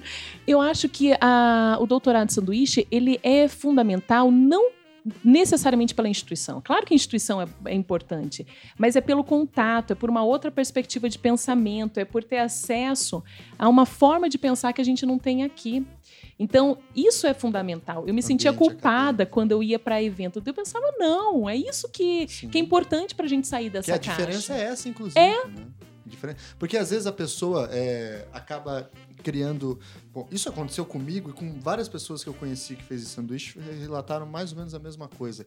Que a gente acaba criando a, a, a ilusão de que não, no doutorado de sanduíche eu vou. Eu vou escrever três teses, né? Não vai ser só uma. Eu vou arrebentar, vou escrever tudo. Chega lá, não dá tempo. Não dá tempo, porque é muita coisa. Primeiro você passa um tempo para se adaptar. Que não é pouca coisa, sabe? E aí depois você vê que tem tanto evento, tem tanta coisa que te chama atenção, que no fim das contas, o, o doutorado de sanduíche vale mais para você aprender metodologia, conhecer novas bibliografias, etc., do que de fato executar a pesquisa. Talvez isso não seja verdade para outras áreas, o pessoal das ciências biológicas, né, que faça, vai para laboratório, etc., até entendo, mas para nós das ciências humanas é muito isso, é uma experiência cultural também, né, antropológica, assim. Né?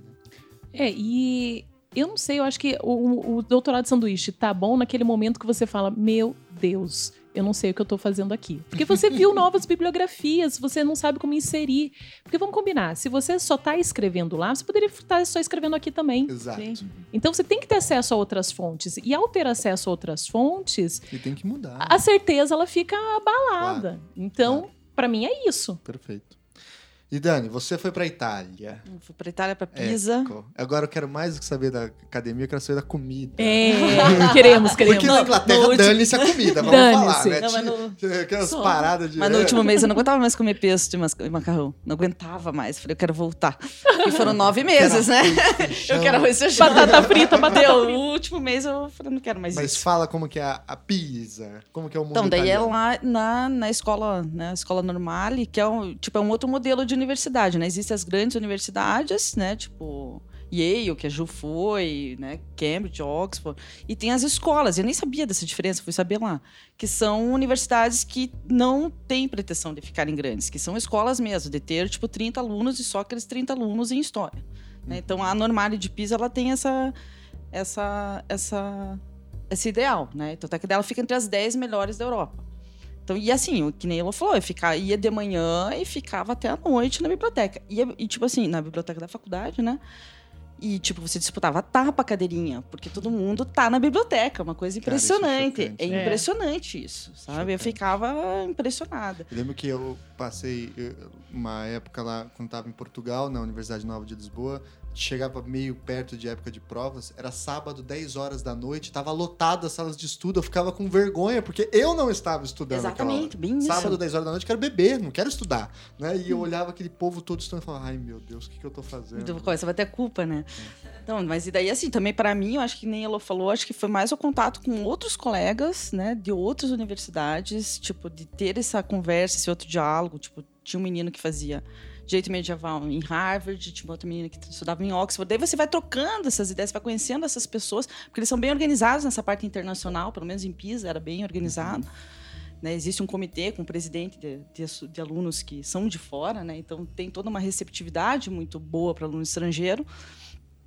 E, tipo, e você dialogar com essas pessoas e você vê que você também é bom. Você tá falando uhum. com um cara que é de Harvard. Você uhum. fala assim, meu, às vezes você é até melhor. Você fala, você tem visões assim, mas. Você vê que o cara às vezes não é nada demais, Exato. né? Sim. E assim, o que eu achei, assim, pra mim que foi interessante é porque a gente pensa a partir do caos. E eles têm coisas que já estão, tipo, muito modelinho. Parece que eles não conseguem sair de uma caixinha. Eles não uhum. conseguem. Estão treinadinhos, né? Parece que estão treinados. Então, às vezes, a gente é muito mais progressista que eles em determinados assuntos eu senti. A gente aperta mais a ciência, né? Vai. Por vezes, né? Ah, claro. Assim, é incrível. A gente às vezes conhece gente que tem experiências de vida muito diferentes também, né? Eu, quando estava agora em Portugal, eu conheci, por exemplo, o Ram. O Ram Bandari. Um abraço para ele que não vai estar ouvindo que é um nepalês que estava em Lisboa estudando, fazendo doutorado dele sobre desaparecidos Nossa. forçados, Nossa. porque o pai dele foi desaparecido forçado e sumiu, até hoje não tem notícias, durante os golpes é, de Estado que aconteceram no Nepal. E, e a experiência de vida do cara, assim, e, e você conhecer um nepalês e se tornar amigo sim, de um nepalês e, e, conhecer como que é a cultura nepal e, e, isso conta, por vezes, muito mais do que ler livros. livros. Na minha turma, por exemplo, aqui do, do doutorado de sanduíche, além dos portugueses, que não eram muitos, curiosamente, né? Abraço para Maria João, que até gravou com a gente aqui, e outros. Mas tinha brasileiro, mas tinha uma iraniana, uma austríaca, um catalão, é, um nepalês, então gente de vários e vários cantos, um alemão, e aí isso vai criando essa ideia de, de, de mundo internacional que é muito louco para a ciência também, assim, né, para pensar a ciência junto e tal. E isso foi uma, um, um grande ensinamento nesse sentido também, né. É, e assim, e assim para mim, que é de, né, da história, eu acho que, que valeu também, além, tipo, principalmente, né, em razão das fontes, é você ir às bibliotecas. Né? Tipo, eu tive acesso a todas as bibliotecas que eu queria, que né, o professor Próspero, que foi meu orientador lá, sempre com uma carta de recomendação, né? Então você vai para uma biblioteca do Vaticano. Eu fiquei emocionadíssima, né? Eu falei, meu Deus, se estivesse entrando aqui no século XVI, era para ser queimada. Né? Então você está entrando ali. Eu falei, eu vou passar. Vamos lá. Com essas tatuagens, tudo, estudando as bruxarias. Daí você tem acesso àquele mundo, àquele processo, aquelas coisas do século XVI, XVII, XVIII, você fica encantado. Daí você vai, né? Então, tipo assim, para mim, para o meu campo de pesquisa, essas idas à Espanha, conhecer a Inquisição Espanhola, conhecer a Inquisição Portuguesa, conhecer a Inquisição Italiana, todas essas bibliotecas que eu tive acesso, eu acho que isso não tem preço, assim. É sensacional essa, essa experiência. E no nosso caso foi muito louco também o Max Planck lá de Frankfurt. Ah, o Max Planck né? é sensacional E também. É um instituto, para quem gosta de história do direito, é um instituto de pesquisa lá em Frankfurt, que os caras são, assim, muito bons. E eu pretendo fazer um pós-doc lá. Ah, né? Acabando não, esse, não, eu vou, eu vou me preparar. junto. Mas é isso que tal, mas é isso que eu digo. são- projetos que é para que três, quatro É. anos. Tipo, né? Você não tem que sair desesperado. Vamos Cara, é amadurecer essa difícil até pra pensar como é que eles conseguem investir tanto dinheiro e, e pessoal nisso, né? A matéria de história do direito não tem retorno econômico nenhum, zero, zero. Né? E não, tem, não é esse o objetivo dela, também ter retorno econômico. E os caras mantêm um instituto que tem dezenas de pesquisadores residentes, cujo único trabalho deles é fazer pesquisa, e eles têm uma biblioteca com 400 mil volumes. E, Thiago, todo dia chega aquele direito. carrinho com Todo livro novo. Cara, eu não sabia que existiam 400 mil volumes de história do direito Meu no mundo. Deus. E os caras têm nele. E eles tinham originais de monge copista medieval. E, gente- e você mexe nisso. Isso que é o mais louco, assim. Você tem acesso a essas bibliografias, eles trazem para você olhar e tal. É muito legal conhecer esses institutos de pesquisa, né, que tem, na- não só na Europa, mas nos Estados Unidos e no Brasil também. É bem interessante para ver como se faz pesquisa, né? E você, Flávio, você participou de evento, alguma coisa assim? O- É, eu não, eu, não, eu não pude fazer o sanduíche fora, porque bem na época que eu, a princípio eu iria fazer, ah, foi virada de 2015 para 16. Eu só posso sair, eu só poderia sair no final do ano, né, dezembro, janeiro, fevereiro, em razão da instituição que eu, que eu leciono, e aí, em razão do impeachment barra golpe, as bolsas foram cortadas. E aí, fazer sanduíche sem bolsa era algo inviável. Abraço, Mas, Michel Temer. é, é mais ou menos isso. Ah, mas é, eu, assim, dos congressos, eu participei de um congresso muito bacana no Chile, aí você passa a ter contato, então, né, era um congresso latino-americano com muita gente ah, ah, ah, que te abre portas e que te, te dá acesso justamente a informações distintas, a biografias distintas.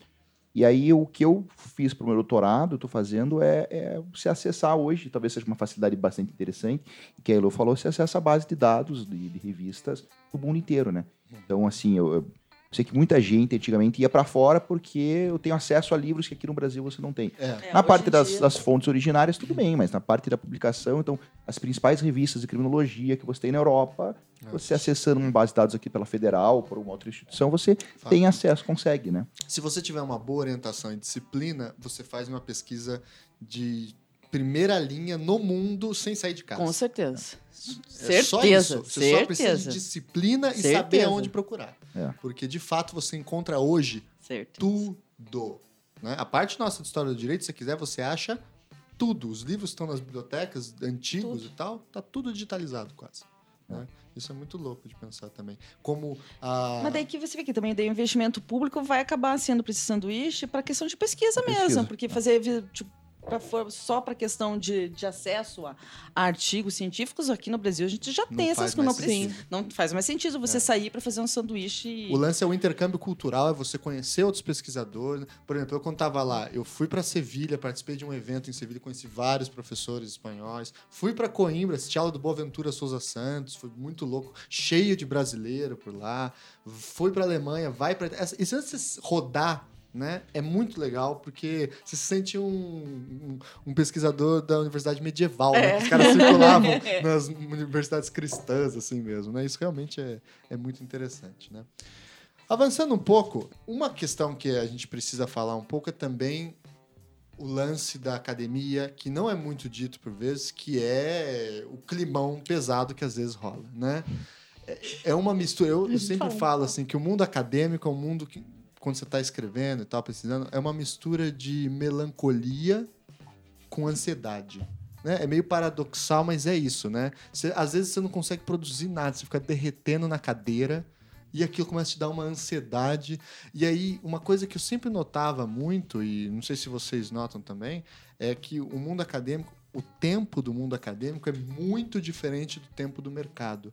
E aí a gente que aposta na escolha acadêmica, a gente vê por vezes os nossos amigos se dando bem, é, entrando em grandes concursos, virando grandes advogados, e ganhando dinheiro, comprando apartamento, comprando carro, e a gente ali vivendo de bolsa, né? Pensa, eu que tô com 41 e vivo de bolsa, e ele fala, meu Deus, a minha mãe olha pra mim e fala, Daniela. Isso dá uma angústia, né? Uma ansiedade, assim, muito foda nesse sentido, né? Porque a nossa carreira, ela é de fato uma carreira que não segue o mesmo relógio do, o relógio do mercado. Mas né? eu não sei, Thiago, às vezes eu fico vendo essas novas resoluções da CAPES aí, dessa necessidade de a gente produzir tanto artigo, tanto artigo, até onde a CAPES não está entrando nessa lógica de mercado sem, claro, não ter a remuneração do mercado. É, né? é, é. Entrando ou entrou já, né? Talvez já tenha entrado já. Só que é uma resistência, é, digamos assim, indireta. É isso, que é as famosas pesquisas salame. Então você tem Ah, que então, publicar um exato. monte de coisa, eu vou publicar 10 vezes o mesmo artigo, mudando daí você o começa, o título é, e algumas você começa coisas. a ver a fraude, você fala, putz, Exato. pesquisa isso, é pesquisa. produtividade, né? Daí de uma produtividade massificada que perde o foco. Mas é que eu acho que quem escolhe a vida acadêmica, em algum momento, ainda que inconscientemente, sabe que não é o lado econômico que está te, te movendo para isso. Sim, Então exato. você De fato. abre mão. Exato. É, Você escolhe o, o teu ideal de vida não é ter o mega apartamento, Não. o carro do ano. O teu ideal de vida é publicar um artigo bacana, entrar numa discussão interessante, é conseguir entender algo né, com uma complexidade um pouco mais, mais profunda. Então, me É, se parece você que faz gosta parte de estudar, é a carreira. Exato. Porque tem gente que não curte estudar e não tem problema nenhum nisso. Zero de problema nisso. Mas tem gente que gosta muito de. de- de- não digo estudar, nerd. Que quando, quando fala gosta de estudar, parece que o cara é um nerd e tal, não sei o que lá. Mas gosta de fato de ler coisas e avançar naquilo. É, né? curiosidade. A Começa com a curio- curiosidade, Isso, né? isso. Começa com a curiosidade. Esse acho que é a característica número um que tem que ser regadinha como uma flor do jardim na cabeça e no coração do acadêmico, Que né? linda imagem. Gostou? Uma flor regada no coração.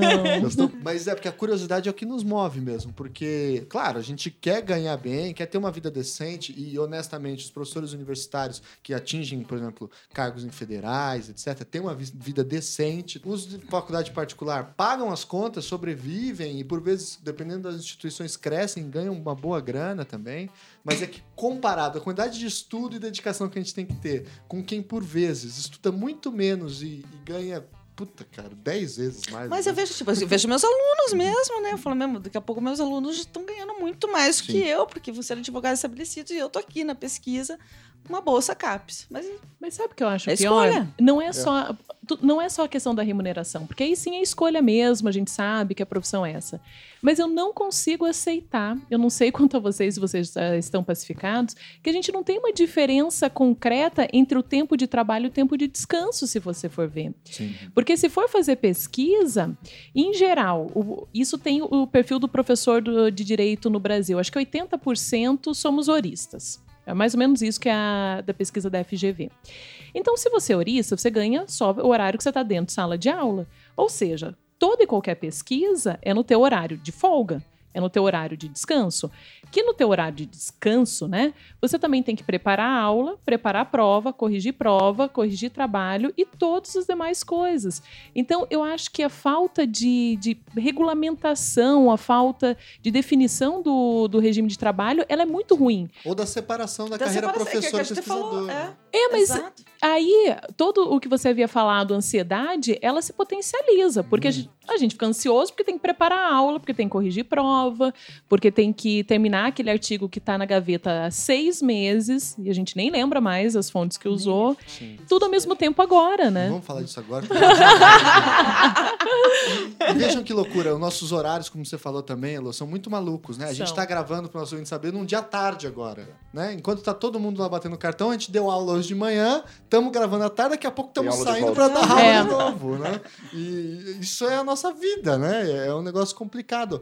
Esse lance da gente não ter as noites... Não, e ainda nas férias é só na época cara que a gente tem, né? Porque É. janeiro e Viajar de julho- férias. É, Mas eu confesso que essa é a grande vantagem, acho que pra mim, de ser professor, além de fazer o que gosta, é o lance das férias. Eu gosto das férias de professor, não vou Não, reclamar. eu também gosto. Eu também só Bem fico melhor. com pena que é muito caro, É, né?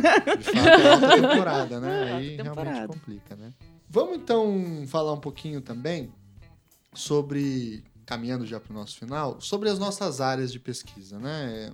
Pro ouvinte que é estudante de direito, quer seguir carreira acadêmica, a gente não tem todas as áreas aqui, peço desculpa, então vocês não vão saber sobre o que, que rola em tributário, o que, rola em civil, o que, que rola em processo. E vamos falar então do pessoal que pesquisa aqui. Flávio, como que tá a área hoje de penal, criminologia? Quais são os grandes temas, o- as grandes discussões? O que, que é a, a bola da vez em direito penal, em criminologia, em processo penal? Enfim, um pouco do, do mundo mental que você está inserido. Cara, assim, ó, no campo da criminologia, eh, no Brasil, a gente tem um avanço muito grande. Se pegar os últimos 10, 15 anos, a criminologia, de fato, cresceu muito no Brasil.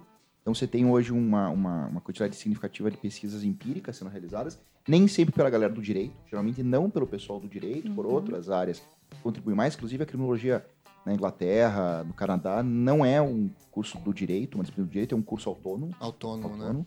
Ah, então, você tem muita pesquisa empírica bacana. O sistema prisional brasileiro é né, um objeto de estudo Importante. importante.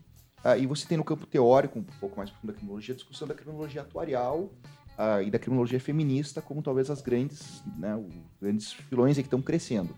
né? Então, aquela discussão da criminologia marxista, crítica dos anos 80, 90, está desaparecendo e está focando, né? Peraí, questão econômica, questão de gênero, questão queer tal, ganha um espaço maior.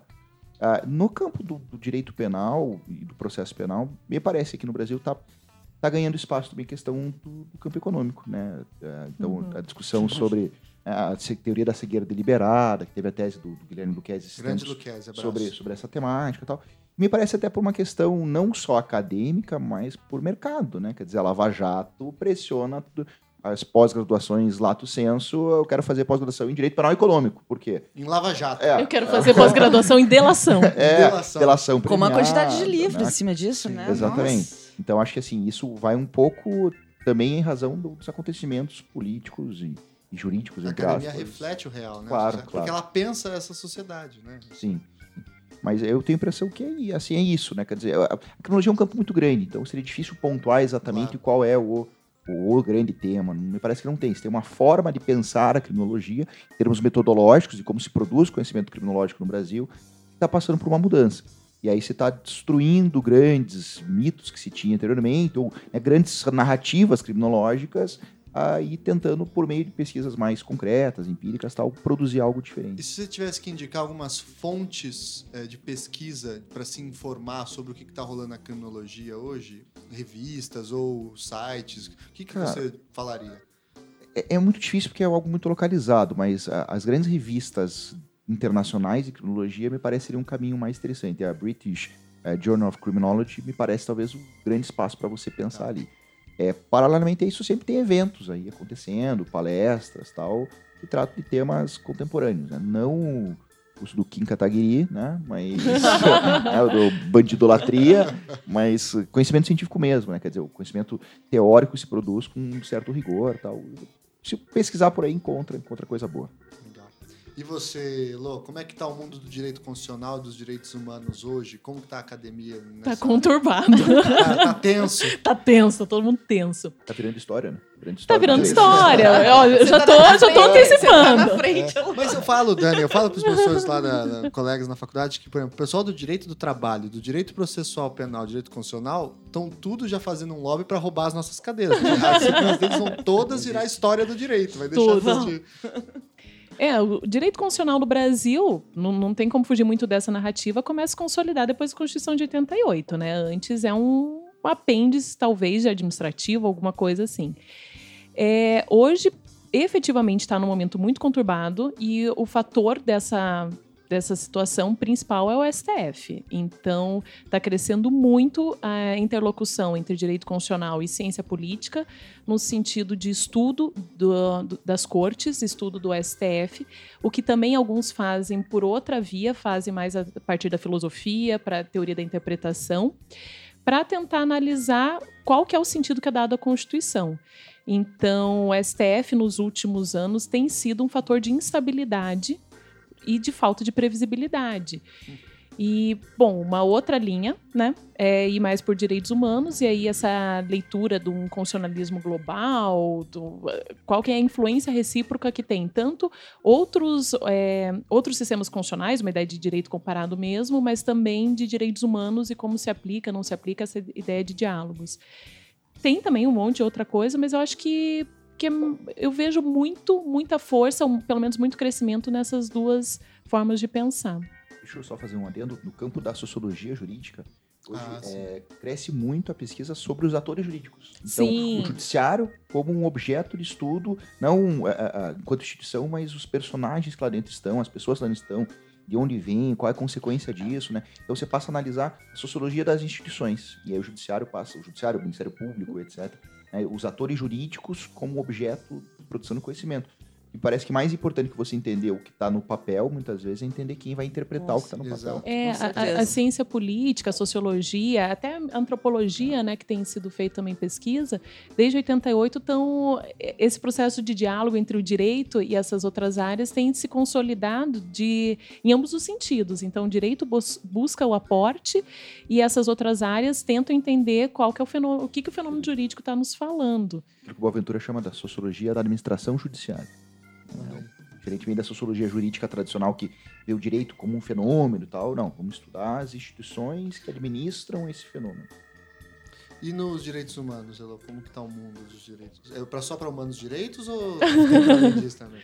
Direitos humanos é muito engraçado no sentido que as pessoas já vêm, quando eu tenho uma eletiva de direitos humanos, as pessoas já vêm com um viés, assim, uma, uma falta de compreensão do que seja do conceito de direitos humanos que é um tanto assustador, se você considerar que é uma matéria já no final do curso.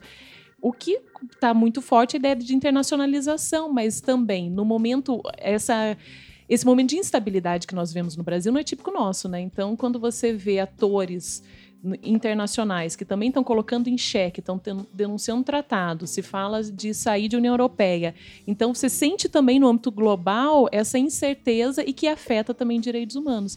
Mas, no, num sentido amplo, está se falando muito sobre crise migratória, questão de estrangeiros. O, no, no caso do Brasil, isso reflete no Estatuto dos Estrangeiros, aprovado recentemente. Então, é tentar entender o reflexo local do global e, e o contrário também. Mas já adianto, não tá, um, não tá fácil para ninguém. Em nenhuma esfera as pessoas estão consolidadas com usam a linguagem de direitos humanos de maneira consolidada. Tudo que se imaginava que já estava definido, a gente está tendo que lutar novamente. Então, lutar por liberdade de expressão, que é os últimos casos que temos visto, uhum. tudo que achava que já é um, troço escrito, tá dado, dado, não tá. Se desmanchando no ar. Tá se, se desmanchando no ar. Dani, vamos fazer um bate-bola aí? Como é que tá a nossa área, Dani? Como que você vê a história do direito Ah, eu que nem nesse último congresso que teve agora no Rio de Janeiro, né? Foi setembro, né? Que a gente foi? Setembro. Foi. Eu, que nem eu já falei no, no outro evento do, da Federal, gostei bastante de ver a quantidade de mulher na história do direito. Né? Até de, quando eu entrei não tinha essa quantidade. Acho que agora a gente, nós somos vinte e poucas pesquisando. Bem pesquisas legal. bem boas, foi muito legal, foi né? E agora também a questão que aparece na história do direito também é a própria questão da mulher, Inclusive, né? Inclusive os ouvintes ouviram um programa sobre isso. E também gostei da, no, no congresso a questão da, da diáspora africana também, aquele ah, grupo, um grupo lá. pesquisa bem interessante. Bem bacana, acho que tipo pensamento pós-colonial, descolonial, acho que a gente precisa entrar nessa área também. Uhum. A história Mas... do direito está bem forte, né? Crescendo bastante no Brasil, né? Isso é, é realmente gratificante, assim, né? Porque ver uma disciplina que até o início dos anos 90 não existia. Eu não tive, né? Eu tive é. direito romano Eu também com, tive com o surgicão. Olha aí. E hoje é uma disciplina que, infelizmente, vai ganhando espaço, né? Vai, vai fazendo pesquisas bem interessantes, né? E fora do Brasil também tem alguns centros interessantes, assim, jeitos de fazer. Tá muito na moda tal da Global History, né? Global Legal History e tal, que o pessoal lá do Max Planck é uma turma que faz bastante, né? Tem nos Estados Unidos também uma tradição do legal pluralism também bem é, forte, pessoal de Harvard, pessoal lá de é, outras universidades, da Vanderbilt University e outras e tal. O pessoal da Itália também, onde você estudou, também em Florença, né? Uma região que também é clássica na, na, na, na Pensamento área. jurídico, né? É pessoal da Espanha e também é bem interessante. E o pessoal de Portugal também, pra gente, é um diálogo muito legal, porque eles estudam. O pessoal da Argentina que também tá fazendo Ah, coisa bem Os bacana. nossos vizinhos Muito argentinos tem um bom, pessoal muito, bom. forte lá. um O Peru muito bom. também, o México. Acho que é uma área que tá. Tá vicejando, né? Felizmente aí. Muito bem, muito bem então. Então, pra gente ir encerrando o programa, nossa parte de indicações, sugestões, eu tenho uma proposta diferente dessa vez, que é, em vez de, claro, dê sugestões que vocês quiserem, etc., uma outra sugestão é falarem o que vocês pesquisam, afinal, também, ou o que vocês estão, se estão pesquisando alguma coisa agora, para falar também um pouco o que, que vocês estão fazendo para os ouvintes conhecerem. Flávio. Cara, eu tô, eu tô na reta final do doutorado agora. Né? Suerte! Deveria, Força! deveria estar escrevendo a tese agora, nesse momento. Você tá aqui gravando. Muito obrigado, muito obrigado. É, Essa é a fase mais pra- Essa- famosa do final do doutorado. Eu deveria estar escrevendo deveria a tese, escrevendo a mas. tese, mas tô A gente com deveria você. muita coisa, né? É, não, na verdade, eu, eu rediscuto algumas questões da criminologia a partir do Foucault, a partir do conceito de governamentalidade, de biopolítica, né? uma, uma ideia de tentar interpretar a criminologia nisso e eu projeto isso na política de drogas. Então, é mais ou menos essa a minha... Hoje o meu foco é esse. Muito Hoje, bem, nos próximos meses aí vai ser só isso. ótimo. Só isso. Só isso. Só isso. Só isso. Exclusivamente, e mais nada. né? E você, Elô? Eu defendi o doutorado faz pouco, faz uns dois meses. Ah, é verdade, doutora Aê! Elô! Se sentindo leve. Uau! Primeira vez que eu coloquei doutora Heloísa. Opa! Na carteirada pesada, hein? Pesada. E é por isso que a gente faz, né? Pra dar carteirada. Exato, é a única função. A única. Mas o tema da pesquisa foi História Constitucional Brasileira, pegando especificamente a ditadura militar, então 64, eu cortei bastante 68, e entender o papel do STF nesse período através do controle de constitucionalidade. Então eu tô um pouco na entre-safra, né? Eu terminei, queria curtir. Tô na ressaca, tô preparando aulas enlouquecidamente. Quando eu voltar a pesquisar, né? Espero que em breve eu quero pensar a questão de autoritarismo e Estado de Direito e numa perspectiva comparada, que eu tenho o início controvertido da tese gerou uma certa discussão sobre Treta. isso, uma treta no- na, na linguagem corrente. E eu queria aprofundar isso. Então, entender o conceito de, de autoritarismo e Estado de Direito nas experiências contemporâneas, experiências históricas. Mas, muito honestamente, nesse momento não estou pesquisando é nada, né? Estou fazendo Acho aula justo. e estou feliz quando consigo preparar tudo certinho. E você, Dani, o que, que anda aprontando? Hum, E eu agora estou no pós-doc, num projeto que foi aprovado pela CAPES, né? Daí eu estou coordenando uma Obrigada, equipe. de- Capes. de- Obrigada, CAPES. Estou coordenando, ajudando a coordenar a equipe de 10 pessoas, que isso é legal também, esse pós-doc. A gente tem uma nova né, gestão ó. de pessoas em pesquisa, que é bastante. Está sendo bem legal essa experiência. E o projeto daí já é no JK, né? Período JK, que é estudar. Era um projeto da, da CAPES, né, do MEC, de contemplar, é, eram 10 projetos para ser aprovado no Brasil, de contemplar revoltas ou movimentos sociais é, que não têm visibilidade, né, que não são conhecidos. E daí o Luiz, Luiz Fernando, professor da Federal de História do Direito, ele apresentou um projeto da Revolta dos Poceiros, que é uma revolta que aconteceu no sudoeste do Paraná, que é pouco conhecida no Brasil, e o produto dessa pesquisa, que são dois anos aprovados pela CAPES, se o Temer não cortar, é, Abraço, é fazer é para fazer um livro paradidático para divulgar essas revoltas e movimentos sociais para o ensino médio né, e o Pra básico. doutrinar as crianças, é isso. Eu não É sei como é isso. que ele não cortou ainda. Pelo amor de Deus, nem vou falar isso, eu não posso ficar sem moço. e eu gosto da pesquisa. E é legal mesmo, você me contou, achei bem Então, a interessante. ideia agora foi dois anos nisso, e depois, provavelmente, eu quero voltar, que era a minha ideia do, do pós-doc, seguir na linha do doutorado né, e do mestrado, que é o antigo regime, que daí eu quero trabalhar a questão da secularização dos delitos, lá no século XVIII, né, pegando um pouco da Inquisição portuguesa, trazendo para cá, e daí o Max Planck seria interessante, porque eles têm a questão né, da Igreja Católica muito forte, a questão do direito eclesiástico. Então, vamos ver, mas por enquanto, agora sou eu e os poceiros, que estou gostando bastante. Olha aí. Muito bem. E eu também tô igual o Flávio, sofrendo, escrevendo tese. Estudando a história dos códigos florestal de águas e minas no Brasil, como que o direito pensou o território. Está sendo uma loucura, porque eu tenho que ler artigo de agrônomo dos anos 30. Então você imagina a maluquice que é. Mas está sendo bem interessante, assim, muitas coisas curiosas dentro da história do direito para entender um pouco da institucionalidade brasileira, entender um pouco o papel de ministérios técnicos na produção do direito, como o Ministério da Agricultura. Isso tem sido é, bem, bem fora da curva, assim, da, da análise tradicional que a gente vê de história do direito. Tem sido bem legal para produzir. E é um pouco disso né, que a gente acaba fazendo. Mais alguma sugestão, dica? É isso então? Vamos dar tchau é para o então. nosso ouvinte no 3? 1, 2, 3 e. Tchau, tchau, tchau, tchau pessoal. Valeu. Tchau.